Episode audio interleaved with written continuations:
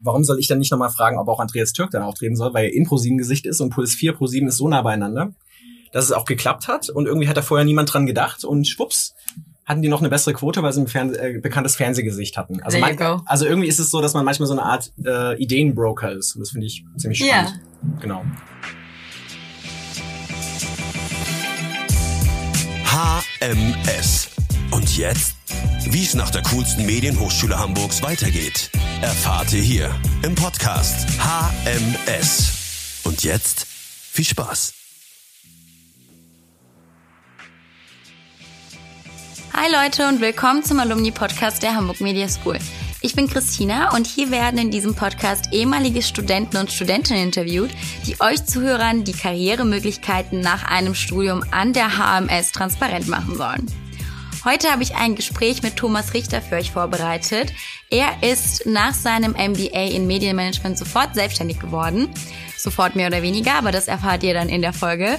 Jedenfalls hat er sehr viel zu erzählen. Er macht ganz viele coole unterschiedliche Projekte und was ein Selbstständiger mitbringen muss und warum es sich aber auch gleichzeitig lohnt, selbstständig zu sein und was er für seine Selbstständigkeit in der HMS gelernt hat das erfahrt ihr in dieser Folge. Außerdem ist die Aufnahme der Folge jetzt eine Weile her.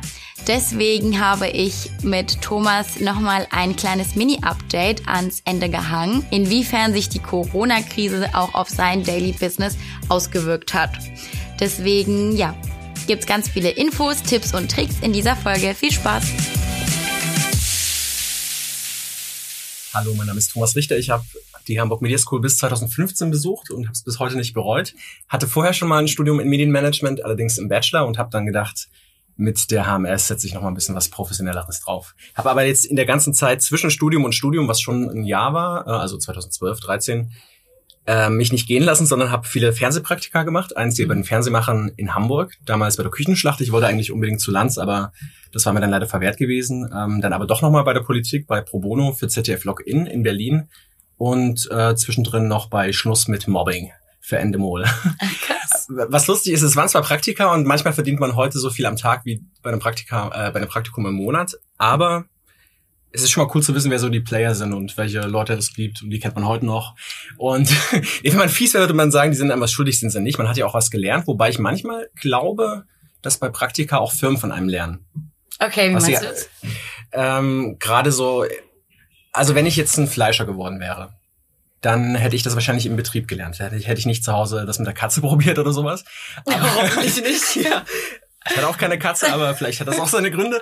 Ähm, aber wenn ich, ähm, wenn man in so einem Medienbereich ist, ist es, ja, ist es ja so, und ich will da jetzt auch nicht irgendwie eingebildet klingen, aber dass man oft auch zu Hause einfach alles schon übt und dann eher manchmal die Firmen damit beglückt, weil die manchmal keine Ahnung davon haben und dann deshalb ist es da so eine kleine Missbalance zwischen dem, was man Firmen gibt und was man bekommt. Mhm. Ist nur so ein kleiner Gedanke. Ich weiß nicht, ob du diese Erfahrung auch schon mal gemacht hast. Noch nicht, aber ja. ich verstehe schon, was du meinst. Verstehst, was du meinst. Das ist, glaube ich, ähm, in der Fernsehbranche manchmal so. Ich will auch nicht die ganze Branche ankre äh, ankreiden oder das Problem ankreiden, aber das ist manchmal so, dass die ja doch auch von einem profitieren.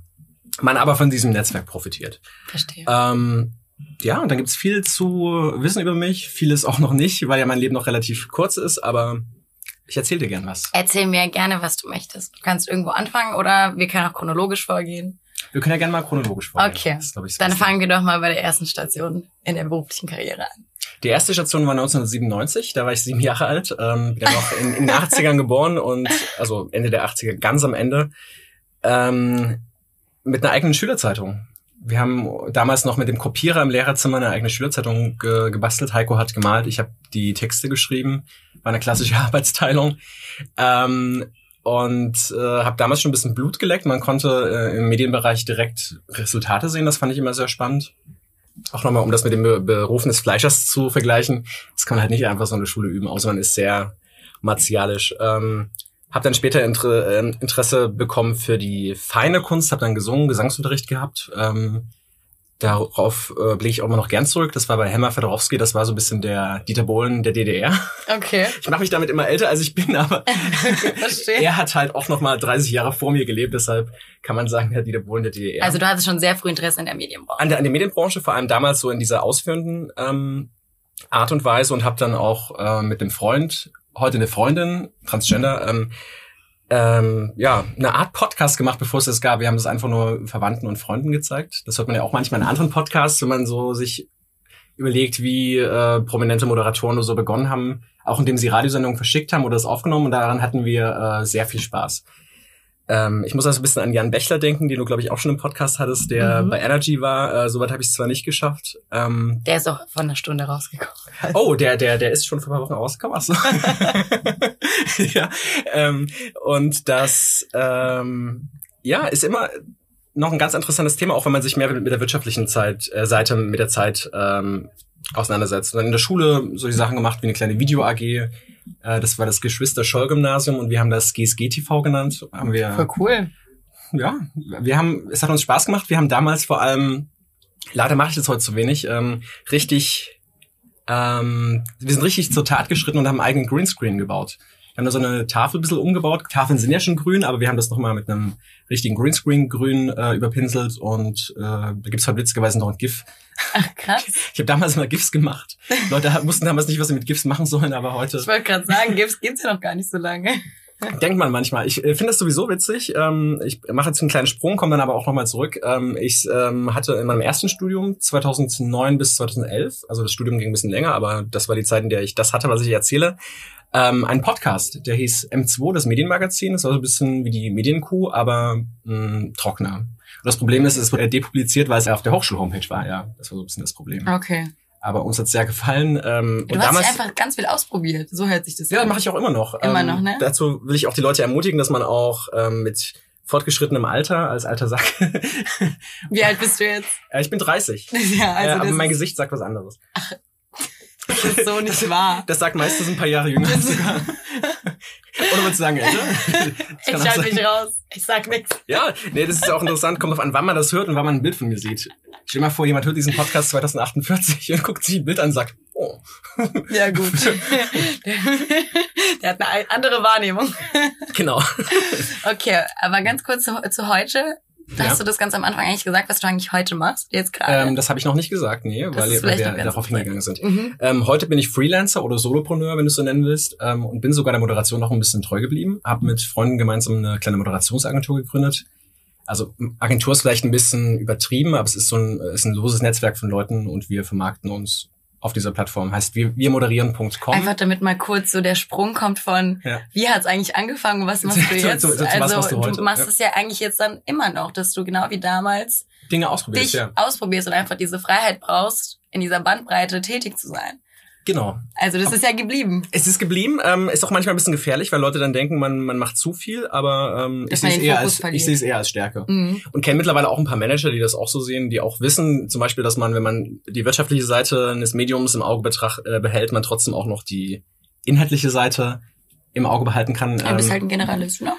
ja, aber auch nicht in allem. Also wenn ich das, also Generalist finde ich manchmal ein Lob, aber wenn mir das als Vorwurf manchmal äh, auch entgegenkommt, dann denke ich, ja, aber ich mache ja auch nicht alles. Also ich habe ja wirklich diese ganzen Sachen, die mich nicht interessieren, rausgelassen. Ich mache nichts mit Fußball, ich mache komplett nichts mit Autos, ich mache nichts. Ähm, Es ist trotzdem immer noch eingeschränkt, es hat alles, was es, noch so es ist sein trotzdem seine alles noch so in diesem äh, eine Mischung aus Unterhaltung und Werbung. Ja. Und was ich bei dieser Moderationsagentur cool finde, ich war vor kurzem ähm, Ende Januar bei Talent Meets Bertelsmann. Ähm, das ist auch so eine Sache, ähm, zu der ich mich beworben hatte während der HMS-Zeit und dann auch gern genommen worden bin. Ähm, und dort habe ich festgestellt, ähm, dass der Grund, warum Andrea Lindner beim Random House Podcast spricht, wie moderieren.com war. Und das wusste ich nicht. Das hat mich so gefreut. Es ist cool, wenn auch Leute, so Peers aus einer, aus einer eigenen Gruppe erfolgreich werden. Das andere hatte ich, ich wusste zwar immer schon, ähm, bei wirmoderieren.com haben wir auch Luisa Neubauer. Ähm, Ich Okay. wusste schon immer, dass sie Umweltthemen äh, besetzt, aber als sie dann so richtig abgegangen ist, fand ich es krass zu sehen, dass man also ich habe jetzt wenig für ihre Karriere getan, aber ich finde es trotzdem interessant zu sehen, dass man vielleicht so ein Mini-Bestandteil war, da, dass so eine Person öffentlich gesehen werden kann. Natürlich ähm, macht sie dafür viel mehr selbst, als dass so ein kleines dass man Portal, halt ein Teil davon dass war. man ein kleiner Teil davon war. Genau. Ja, das klingt doch aber ich will gut. es wirklich nicht überbewerten. Also, alles gut, alles gut. Okay, dann versuchen wir doch jetzt äh, diese, diesen Weg äh, zu gehen, Mhm. wie man zu so einer Freelancing-Tätigkeit kommt. okay. Also das HMS-Studium Das HMS-Studium ähm, war, war nach dem ersten Studium. nach dem ersten Studium und nachdem ich diese ganzen Fernsehpraktika hatte. Genau. Und da hattest du einfach Lust, ähm, jetzt nochmal einen Master zu machen oder wie kamst du auf die HMS? Das war ganz witzig. Und äh, davon weiß auch noch Claudia zu singen, ähm, die frühere, ähm, wie heißt das, Studienbüroleiterin? Mhm. BFS, ja, Büro für Studienangelegenheiten, für die, die es nicht wissen. Ähm, so ein bisschen die, die Seele des Hauses und neben Christine eine der langdienenden HMS-Mitarbeiterinnen und Mitarbeiter. Ähm, also ich hatte mich damals eben sehr in die Fernsehbranche eingelesen, weil ich ja drei Fernsehpraktika in einem Jahr hatte und schon sehr in diese Branche gehen wollte.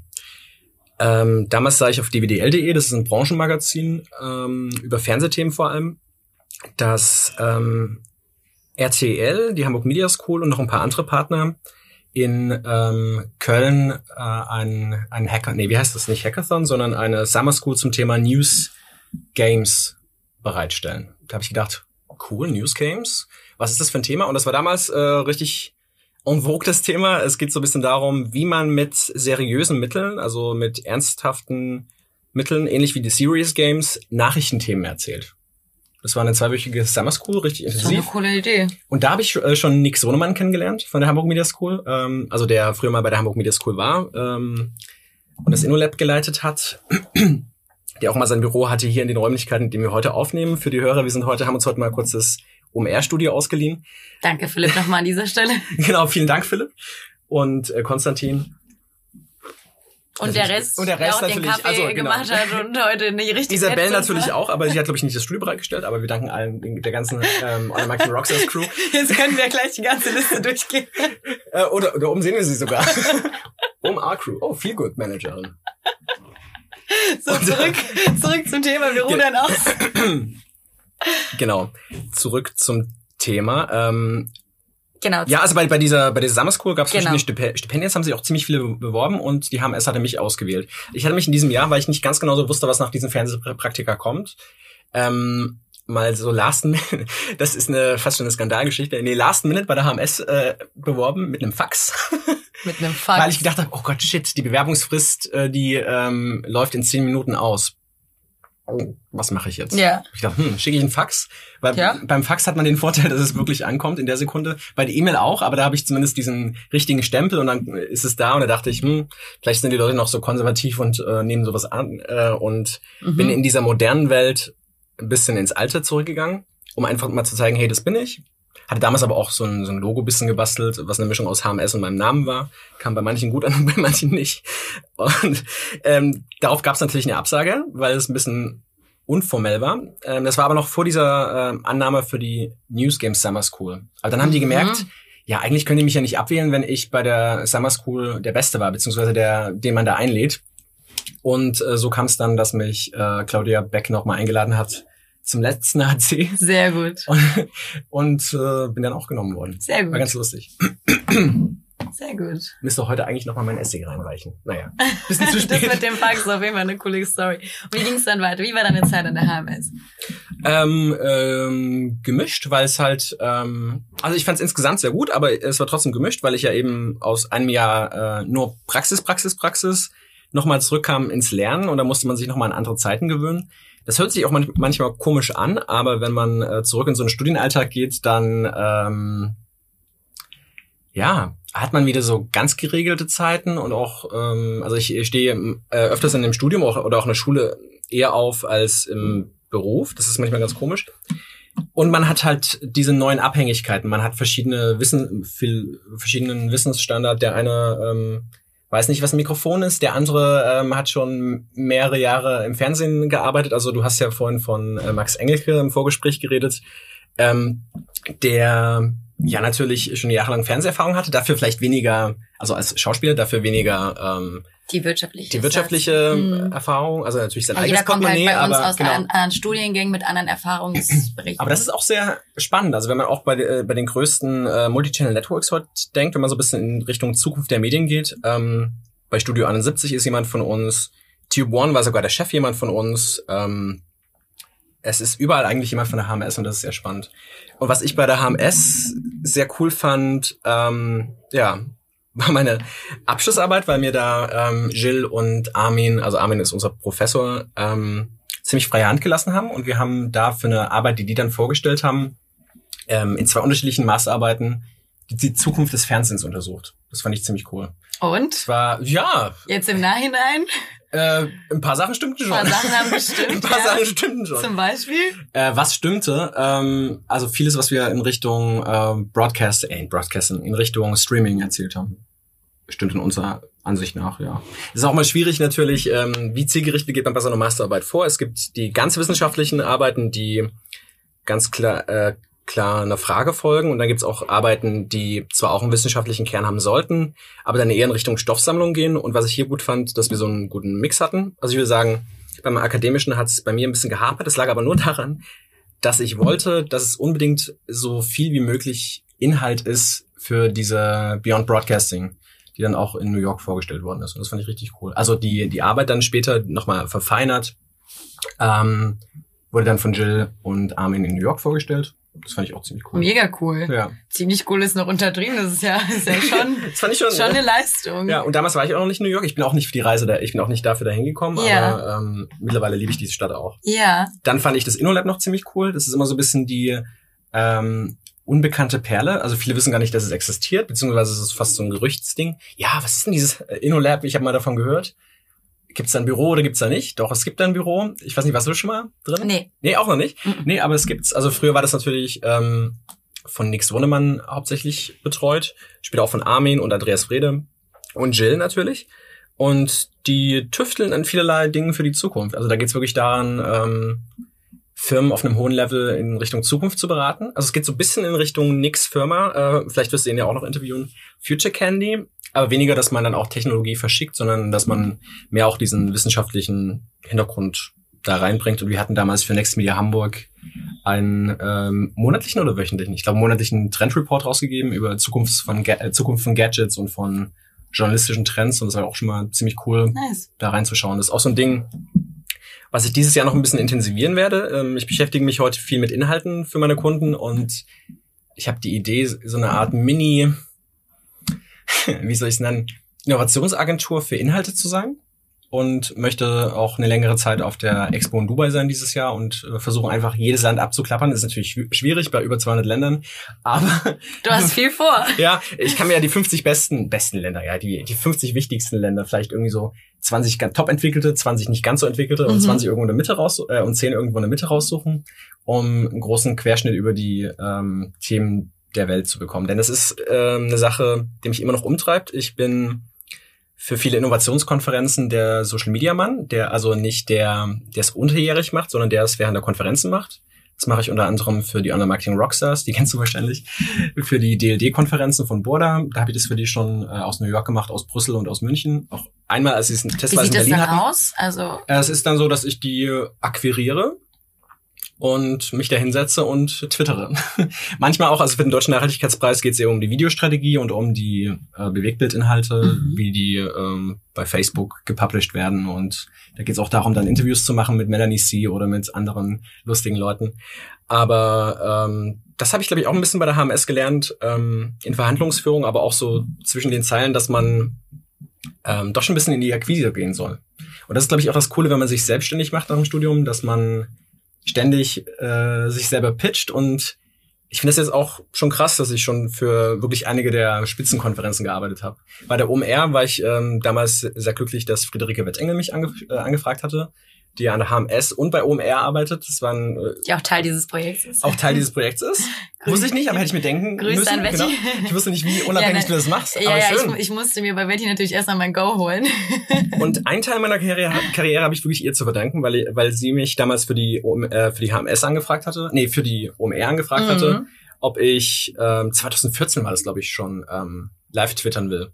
Und irgendwann habe ich gemerkt, das ist ja eigentlich ein Business, weil es gibt viele Konferenzen und auch wenn man denkt, dass es relativ einfach ist, ist es gar nicht so einfach, weil man ist dann wirklich der, der so mit den Leuten interagiert live und irgendwie die äh, hunderte Tweets schreibt am Tag und versucht dann noch die Bilder einzubauen. Ähm, Natürlich. aber was auch cool ist, dass man mittlerweile dann die ganze Branche kennenlernt. Also man kennt dann Leute von Content Flow, die Livestreams machen, oder von Storytile, der ein, Stück, der ein Buch hier sogar hat, die Live-Blogs haben und merkt dann manchmal, hm, wie kann ich das jetzt noch auf die Spitze treiben? Kann man jetzt am Ende so eine Art Event-Content-Agentur werden? Und ich weiß nicht, ob ich das schon mit Ja beantworten kann, aber es ist, glaube ich, eine Sache, wo es ein bisschen hingehen kann, dass man vielleicht auch Konferenzen sagt, hey, wie könnte das noch besser auf die Beine stellen? Da gibt's also ganz viele verschiedene Möglichkeiten. Genau. Für alle, die sich selbstständiger machen wollen.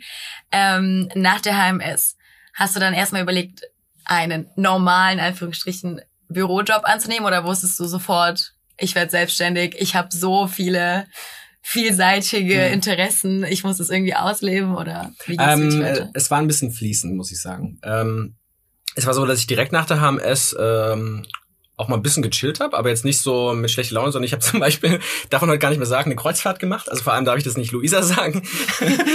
Wobei Luisa das, glaube ich, wissen müsste, weiß ich gar nicht. Ähm, das war noch bevor ich sie kannte. Ähm, Kreuzfahrt gemacht und äh, ein bisschen was von der Welt gesehen. Aber ich muss sagen, ähm, eine Kreuzfahrt zu machen ist eigentlich im Prinzip günstiger als in Hamburg zu wohnen. Also ist jetzt nicht so, dass man da besonders reich sein muss. Okay, verstehe.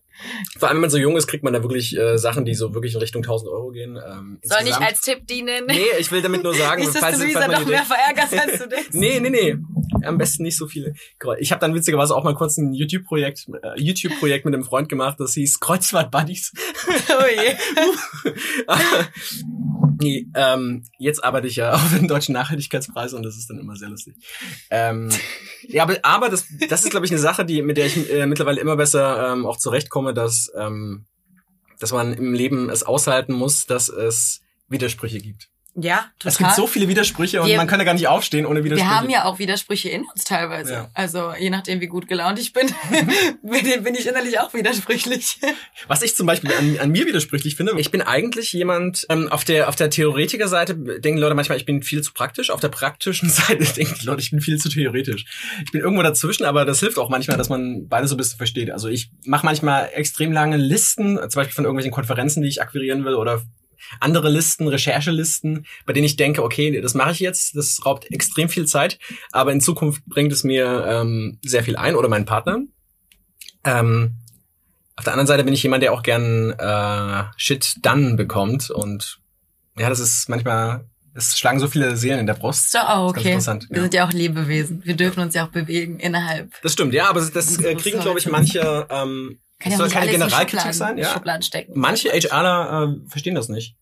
Dass man vielseitig ist. Ja, äh, also erstens, dass man sich richtig für die. Branche interessiert. Ich war Mhm. auch schon mal bei einem bei einem großen Konzern am Picasso-Platz in Köln und ähm, es ist halt manchmal schwierig, den den Leuten, die vorher irgendwie bei L'Oreal und bei 20 anderen Firmen waren, zu, zu erklären, was man für, ein, für eine Leidenschaft für die Medienbranche hat, wenn man das schon seit 1997 macht und die da vor, vor drei Jahren reingeschlittert sind, man die ganzen Leute kennt und die Leute sich schwer tun. Das ist jetzt auch ein bisschen übertrieben, weil da ist auch natürlich jeder unterschiedlich stark ähm, gebildet, aber es ähm, ja, ist manchmal schwer, so eine, so eine tiefe Sehnsucht nach einem Thema zu erklären, weil manche Leute einen Beruf einfach nur so als... Die machen als, halt ihren Beruf. Genau, und das war's Beruf, dann ja. auch mit Scheuklappen. Das meinst du. Ja. Und du bist halt jemand, du machst diesen Beruf, aber ohne Scheuklappen.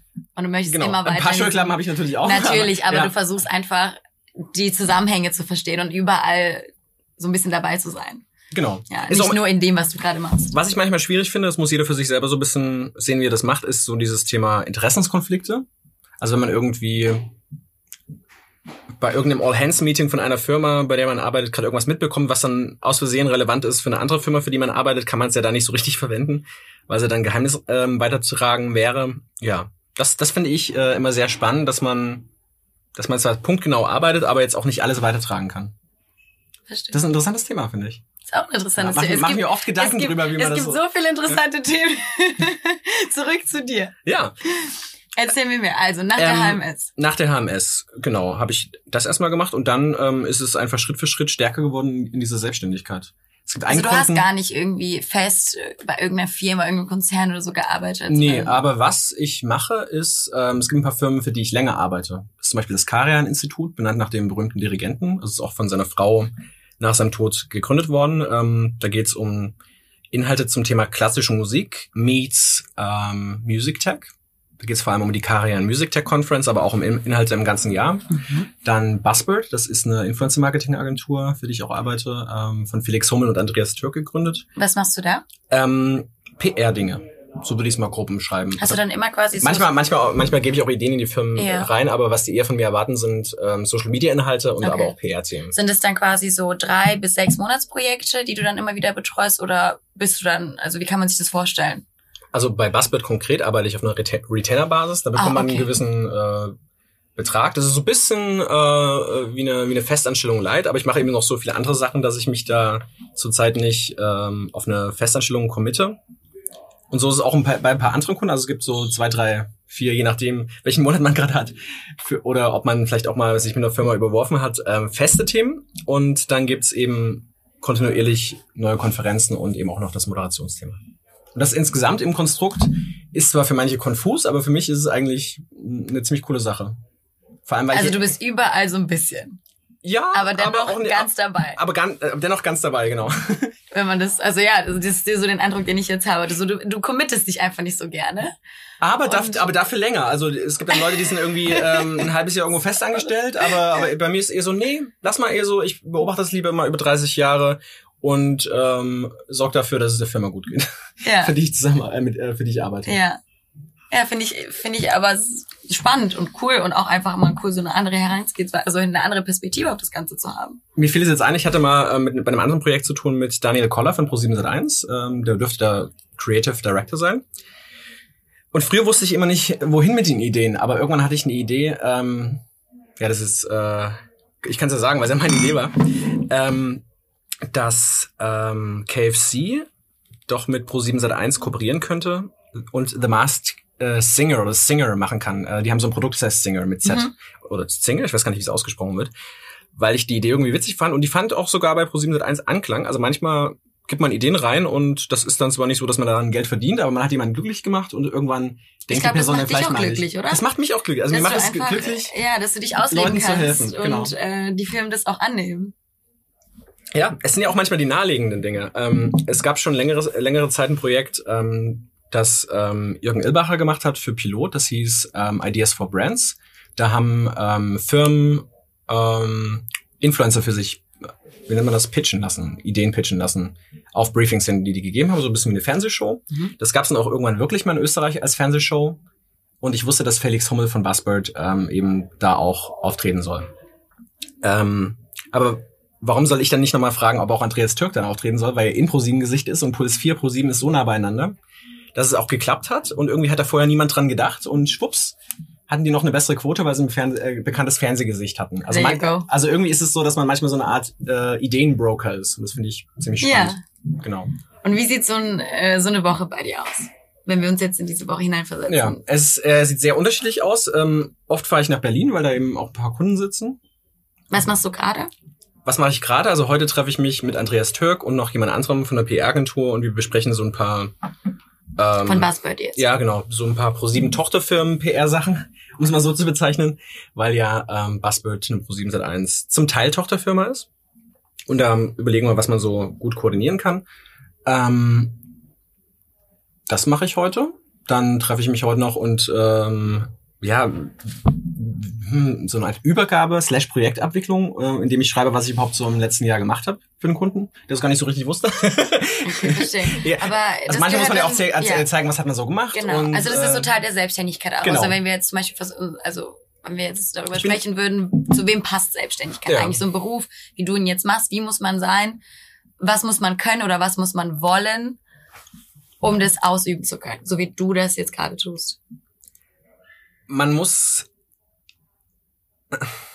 ich mache es auch noch nicht perfekt, aber man muss sehr gut selbst organisiert sein. Niemand ist perfekt, aber genau ja. Ich wollte sagen, also Leute werden auch sagen, ich bin total konfus, aber äh, man braucht ein hohes, einen hohen Grad an Selbstorganisation. Man muss ähm, sich selber auch auf sich selber verlassen.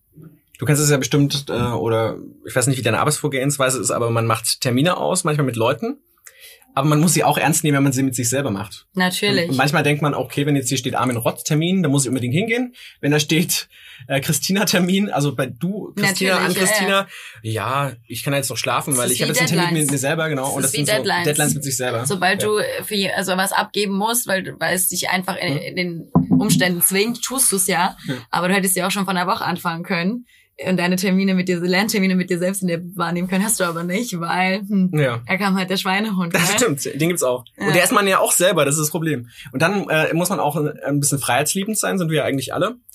Und, aber natürlich schon extremer. Mutig, mutig ja, ja, aber schon freiheitsliebender als ja.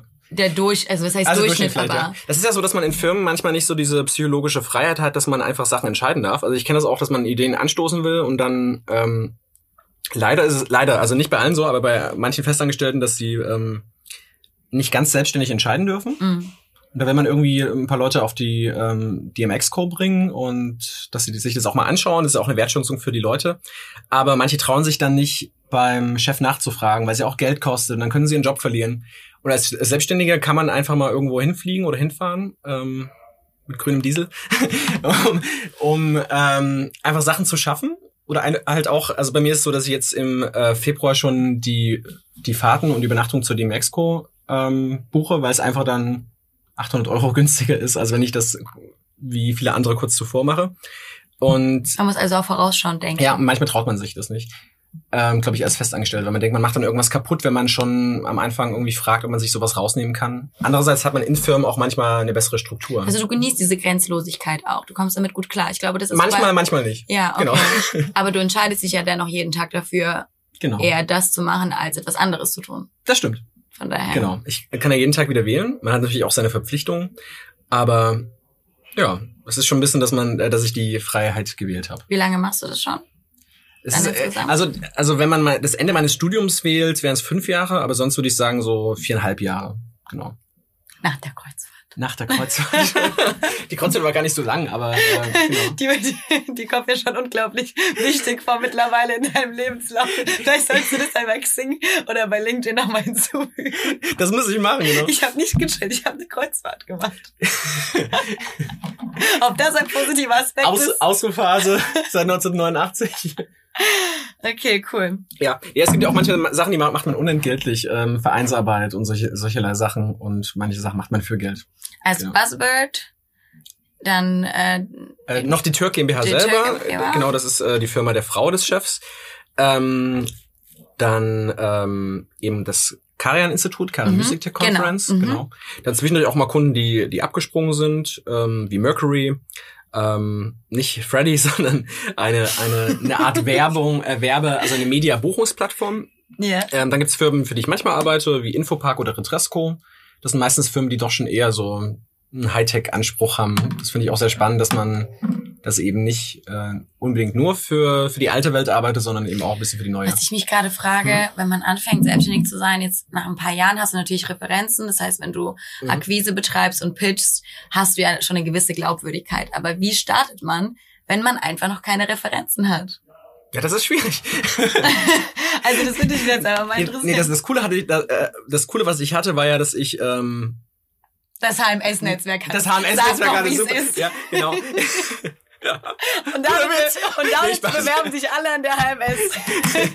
Nee, man hat ja, äh, nee, aber das habe ich auch in der HMS gesehen. Es gab manche Leute vorher, bei denen hat man richtig gemerkt, die hatten vorher ähm, ein schlechtes Studium, aber ich hatte auch vorher schon ein gutes Studium und das hat mir schon auch viel geholfen. ich habe ja vorher schon mal Medienmanagement studiert, aber ähm, ein bisschen anders praktisch. Also bei der HMS ist es eher so dieses Wirtschaftspraktische gewesen. Wo hast du's gemacht? Mein Bachelor äh, in Mittweida, der dem Erfinder des Medienmanagements, äh, ähm, auf Bachelor-Niveau. So, nochmal gerettet. Ähm, und in Mittweida ähm, fand ich sehr cool, dass man damals einen richtigen Radiosender da hatte. Man, also ähnlich wie an der HMS äh, hat man Tide, dort hatte man ähm, einen anderen Radiosender, der eher so auf Richtung Radio Hamburg geht, ein ähm, Regionalsender. Man konnte das machen. Wir hatten eben diesen Podcast, wo wir auch schon Medienpersönlichkeiten eingeladen haben. Das fand ich ziemlich cool. Ähm, das waren Referenzen. Dann eben die drei Praktika zwischendrin. Und dann eben auch noch die HMS an sich und meine Projekte. Also ich glaube, man sieht das schon eben, wenn, wenn man seit 1997 irgendwas in diesem Bereich hat. Ähm, das sind schon auch Referenzen, die für sich sprechen. Also einfach mal Sachen Ach, ach so, machen. und Talent Meets Bertelsmann. Da würde ich auch jeden HMS-Studenten empfehlen, ähm, dass er sich dabei bewirbt. Das ist ein ziemlich cooles Na, Recruiting- Man wird manchmal nicht angenommen. man wird manchmal nicht angenommen. Ja, das ist das Problem. Ich habe auch damals einen Hass des alten Jahrgangs gegen mich gezogen, weil ich im jungen Jahrgang war und wurde angenommen. Ja, man muss sich eben auch verkaufen können. Aber ich habe Ja. auch keine Lügen reingeschrieben. Aber man muss eben ja richtig zeigen, dass man es will. Ja. Ist aber auch jetzt ein cooles Netzwerk, weil ich jetzt auch, wenn ich mal in New York bin, also ich bin jetzt nicht jeden Tag in New York, aber dann wird auch immer Leute von Talent Wir sind nicht Bertelsmann in New treffen. York. Bei Meets Batman ist, äh, also was da richtig cool ist, äh, allein in meinem Team hatte ich eine, die dann später den Wahlkampf für, gut, war zwar nicht erfolgreich, aber den Wahlkampf für Hillary Clinton gemacht hat. Und ich treffe in New York dann auch immer eine, die jetzt auch witzigerweise sehr mit äh, Nils bekannt ist vom New York Media Lab. Ja, also. Genau, ähm, äh, man, man, man doch. findet schon seine Leute. Und das ist, glaube ich, insgesamt sehr cool, dass man ähm, sich ein gutes Netzwerk aufbaut. Also man sollte auch netzwerken wollen. man sollte Netzwerken wollen, aber es macht ja auch Spaß. Ist nicht bei jedem so. Nee, ist nicht bei jedem so, aber ich finde das an der HMS auch immer ziemlich cool. Ähm, die Anekdote erzähle ich sehr oft. Ähm, wir hatten, ich bin mir nicht mehr sicher, ob das Greenhouse war oder das Next Media, äh, den Next Media Accelerator. Aber ich glaube sogar beides. Wir haben das schon viel eher gewusst als die Mitarbeiter der Firma. Und dann ist man manchmal auf irgendwelchen Konferenzen und sieht die Leute von Ja, fragt dann, hey, ist doch geil, ihr habt jetzt dieses Greenhouse. Green was? Und dann irgendwie vier Jahre später wird's gemacht. Mhm. Also man kriegt an der HMS schon manchmal solche Insights, weil die einem auch vertrauen. dass man das nicht auf einer Konferenz bespricht. Nee, so ist es nicht. Ähm, es ist so, wenn man, wenn ich sowas weiß, dann halt würde ich sowas nur besprechen mit Leuten aus der Firma, aber es ist trotzdem interessant, dass man das an der HMS manchmal schon eher weiß. Ja, ist es auch. Ja, es ist aber faszinierend, Es ist, es dass ist sie- immer noch so. Ja, dass sie Man teilweise, dass man teilweise Insight. Geheimwissen hat und geht dann irgendwie vorbei und denkt dann, ach, die ganzen Kronos, die wissen noch gar nicht, was ihnen bevorsteht. Ich weiß es schon.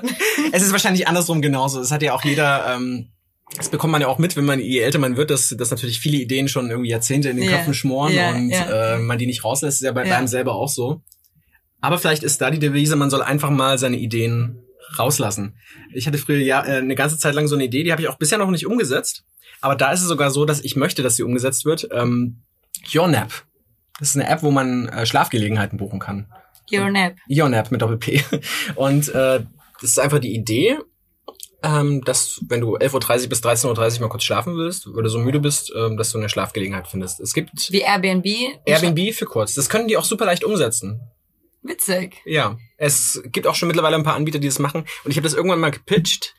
Nicht, weil ich es unbedingt wirklich selber durchsetzen wollte, sondern weil ich mal sehen wollte, wie äh, Leute darauf reagieren. Und, Wo pitcht ähm, man denn sowas? Also ja, das war, das war witzigerweise auch bei einem Alumni-Event von Talent Meets- Meets Bertelsmann. Okay, okay. Genau, aber man könnte das auch bei einem bei einer Fuck-Up-Night ähm, pitchen als sozusagen als vermeintlich schlechte Idee, um mal so ein bisschen das Feedback der Leute zu bekommen. Oder eben wirklich bei einem Startup-Pitch. Es ist sogar auch wirklich äh, eine Idee mit Potenzial. Man muss nur ähm, Kapazitäten von Hotels vermarkten und äh, auch solche Airports und Schlafgelegenheiten. Es gibt ja auch sehr viele ungenutzte Schlafgelegenheiten. Das Tonstudio hier, aber wirklich, also gerade in so einer Stadt, wo man sagt, okay, es gibt keinen Platz mehr zum Bauen, was nicht stimmt, weil man ja noch oben bauen kann, aber das ist eine politische Sache, ähm, dass man viele Dinge eigentlich in so temporäre Schlafgelegenheiten umbauen kann. Also ich denke gern auch in solchen Sachen. Ja, solche In mir steckt schon so ein kleiner Unternehmer, ich nutze es aber manchmal noch nicht komplett aus. Ja, das klingt doch nach einer guten Idee. Klingt nach einer effizienten Idee vor allem. Für alle Beteiligten. Ja, schlafen müssen ja alle. Ja, schlafen müssen ja alle und Es blöd, Räumlichkeiten vermieten ist auch gut. Das ist auch gut, ja. Es ist dann halt nur ein Problem, wenn man irgendwie achtmal am Tag putzen muss. Aber kannst du auch jemanden anstellen für. Vielleicht. Jetzt musst du für deinen Pitch rausfinden. genau. Das solltest du davon auch Aber durchdenken. das ist generell so eine Sache. Ähm, Ideen lassen sich ja nicht so leicht schützen, man muss sie umsetzen. Aber auf der anderen Seite, manche Sachen will man auch gar nicht schützen lassen, weil man will einfach, dass es existiert. ja, das ist einfach der Gesellschaft. damit Genau. Gut Und hier möchte ich einfach ähm, Hier plädieren wir zu, zu mehr Ideenumsetzung, mit Schlafgelegenheit und einfach mal Sachen machen und nicht an sich selbst denken. aber auch an sich selbst. Es Auch ist eine gute Mischung. Schon wieder ein Widerspruch in dir. Social Entrepreneurship.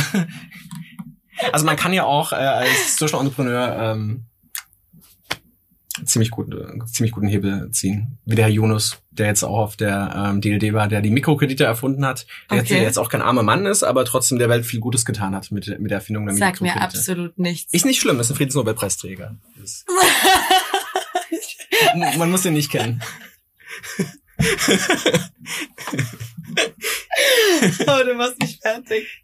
Ist so eine lustige Ausgabe. Gut, ähm, ich habe jetzt einiges zu googeln. Hier sind einige Sachen gedroppt. Ich muss es jetzt alles nachschauen. Aber ich muss, ich muss äh, zu der Ehrenrettung sagen, dass ich seinen Namen auch nicht kannte. Ich wusste früher sogar aus dem Geografieunterricht, dass es Mikrokredite gibt. Aber dass der Herr Yunus sich das im Prinzip maßgeblich selber mit ausgedacht hat, ähm, wusste ich auch nicht. Finde ich gut, wie viele Facts. Ich mag ja, wenn, wenn, wenn der Tag mit so guten Facts beginnt. Einfach so fünf gute Facts. Vielleicht solltest du einen Podcast machen. Mhm. Fünf Facts, die vielleicht noch keiner wusste. Und einfach so fünf Sachen raushauen. Ich habe eine Idee für dich. Ja, gute Idee. Ich habe schon eine Zuhörerin. Sehr gut. Ich kann es gut vermarkten. ich poste so lange, bis es jedem so auf den Sack geht, dass er drauf geht. Hey, wusstest du schon? Ah, Da, da könntest du so einen guten skalierenden ähm, Instagram-Feed machen, ähm, weil du diese Ideen ja massen, massenweise vorproduzieren kannst und Mhm. dann kannst du auch noch äh, Story-Elements bauen. Bisschen Storytelling. Das ist aber auch eine Sache, ich, um nochmal zurückzukommen zur, äh, zu den Konferenzen. Mhm. Wie kriegt man Inhalte von Konferenzen im Nachhinein skaliert. Also diese, diese Ja. kleinen Twitter-Bits sind eigentlich richtig cool, weil man dann manchmal irgendwie 100 spannende Zitate hat, von gerade von der OMR. Da gibt's ja doch schon manchmal richtig äh, gewaltig große Aussagen. Und auch bei der DLD. Ähm, man kann aus denen so viel machen. Das sind so kleine Content-Bits und es ist spannend, die zu verknüpfen. Natürlich, aber du warst ja da und der Rest der Welt eben nicht. Also Genau. die Highlights sollte man schon highlighten. Die sollte man schon highlighten, genau. ja, das klingt gut. Also ich würde sagen, es ist eine schöne Folge. Ja? Ähm, ich bin auf jeden, ich bin auf jeden Fall sehr gut drauf, sehr belustigt und, Und- sehr, sehr äh, positiv, äh, eine sehr viel positive Energy, die hier rüberkommt und äh, hab Lust auf äh, Selbstständigkeit. Und wenn ihr Lust habt, noch ein bisschen was rauszufinden, könnt ihr mal gucken auf wirmoderieren.com oder eben bei LinkedIn nach Thomas Richter suchen. Da gibt es zwar viele, aber sucht mal Thomas Richter, Hamburg Media School und, Und bald der Five Fact Podcast am Morgen. Five am Morgen. Five am Morgen. Sehr gut. Ich finde den gut, Freut mich. falls du Hilfe brauchst. Uns hat sehr Spaß gemacht, mit dir Ja, zu auf reden. jeden Fall. Danke. Wir haben uns ja jetzt das allererste Mal in, in echt gesehen. Immer nur Gib so. mir ein Feedback. Mach ich. Es war sehr schön. Dankeschön. Bis dann. Tschüss. Hallo Christina, hier ein kleines Corona-Update. Wir haben den Podcast ja kurz vor der Pandemieerklärung ähm, aufgenommen. Dann gab es natürlich ein kleines Eventloch. Ich fand es ein bisschen traurig, nicht mehr von Events berichten zu können. Aber es gibt andere Dinge, die ich mache, ähm, Strategie und Social Media. Und das klappt ziemlich gut. Äh, bin froh, dass ich sozusagen mehrgleisig fahre, auch mal wieder neue Konzepte an den Mann bringen konnte. Von daher, ja, ist es, glaube ich, manchmal gut, dass man sich nicht nur auf einen Arbeitgeber oder auf eine Stelle verlässt, sondern ein bisschen mehrgleisig fährt. Wünsche dir einen schönen Sommer und ich hoffe, dir geht's auch gut. Liebe Grüße nach Wiesbaden. Ja, Leute, das war die Folge mit Thomas Richter. Ich hoffe, ihr habt genug Input bekommen, um schon mal euch ein bisschen Gedanken zu machen, ob denn Selbstständigkeit zu euch passen würde oder nicht. Und ja, ich hoffe, die Folge hat euch gefallen. Bleibt gesund und bis dann.